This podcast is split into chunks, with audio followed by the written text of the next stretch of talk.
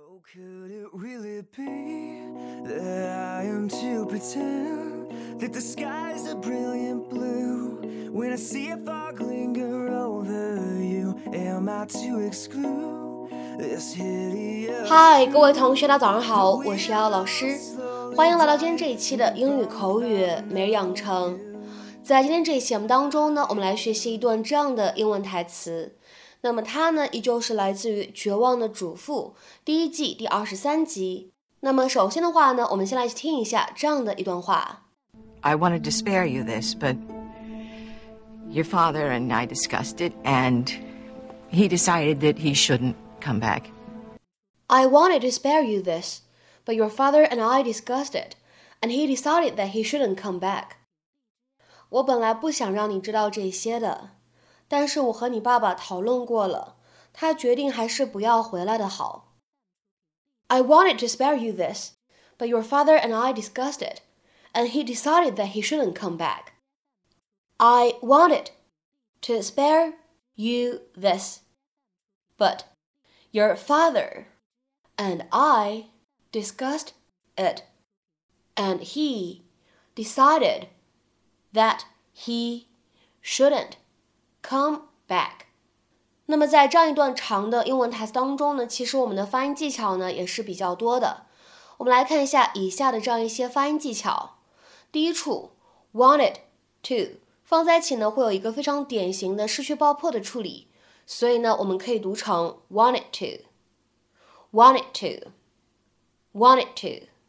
再来看一下第二处的发音技巧，but your 放在一起的话呢，会有一个音的同化的现象。那么读的比较快的时候呢，你会感觉有一点像 ch 的发音。我们呢可以读成 butcher，butcher，butcher。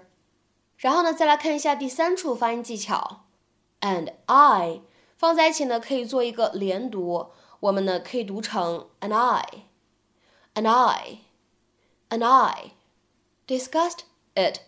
放在一起呢我们可以做一个非常自然的连读可以变成 disgusted disgusted disgusted and he 放在一起呢会有一个不完全爆破的处理所以呢我们可以读成 and he and he and he decided that 放在一起呢会有一个不完全爆破的处理所以呢我们可以读成 decided that that，decided that，而 that 和 he 放在一起呢，又会有一个不完全爆破的处理。可以读成 that he, that he。好，再来看一下最后这一处发音技巧，shouldn't come 放在一起呢，会有一个典型的失去爆破，所以呢，我们可以读成 shouldn't come, shouldn't come, shouldn't come。 Just leave me alone, all right? You are not my mother. I told you that I'm fine. Now stop acting like my mother and go home. I wish it were that easy, Zachary, for your sake. But it's not. Your father's not coming back. He said that he was. He lied. I wanted to spare you this, but your father and I discussed it, and he decided that he shouldn't come back. Now, get your bag and let's go home. I'm gonna make you some pudding.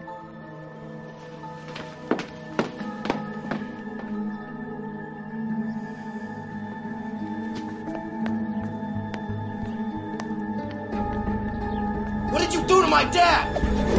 Ah, tell me. 那么在今天节目当中呢，我们来学习一个这样的动词短语， 叫做 spare someone something。这样一个短语什么样的意思呢？我们来看一下对应的两条英文解释。第一条，to exempt someone from having to listen to or experience something, especially that which is tedious, dull, or unpleasant。或者呢，可以理解成为 if you spare someone an unpleasant experience, you prevent them from suffering it。所以呢，这样一个短语呢，它可以用来表示让某个人不用去听， 或者说不用去做一些事情，尤其是一些让人感觉到不快、厌烦或者无聊的事情。那么下面呢，我们来看一些例子。第一个，I'll spare you the details and get to the point。我就不说细节了，咱们直入主题吧。I'll spare you the details and get to the point。再比如说呢，我们来看一下第二个例子。Please spare me the story and tell me what you want。拜托，别跟我讲故事了，直接告诉我你想要什么。Please spare me the story and tell me what you want。下面呢，我们再来看一下这样一个例子。I can see that you understand what you did wrong, so I'll spare you a lecture about it. 我看得出来你已经意识到自己做错了什么，所以我就不对你发表长篇大论了，我就不对你进行说教了。I can see that you understand what you did wrong, so I'll spare you a lecture about it. 下面呢，我们再来看一下这样一个例子。 Luckily, I was spared the embarrassment of having to sing in front of everyone. 幸运的是，我没有经历过在众人面前被迫唱歌的尴尬场景。Luckily, I was spared the embarrassment of having to sing in front of everyone. 下面呢，我们再来看一下本期节目当中的最后这个例子。Please spare me the gory details. 那些血淋淋的细节就请别告诉我了吧。Please spare me the gory details. 那么在今天节目的末尾呢，请各位同学尝试翻译以下句子，并留言在文章的留言区。She spared herself the trouble of going there. She spared herself the trouble of going there. 那么这样一个句子应该如何去做一个翻译呢？期待各位同学的踊跃发言。我们今天这期节目的分享呢，就先到这里。See you next time，我们下期节目再会。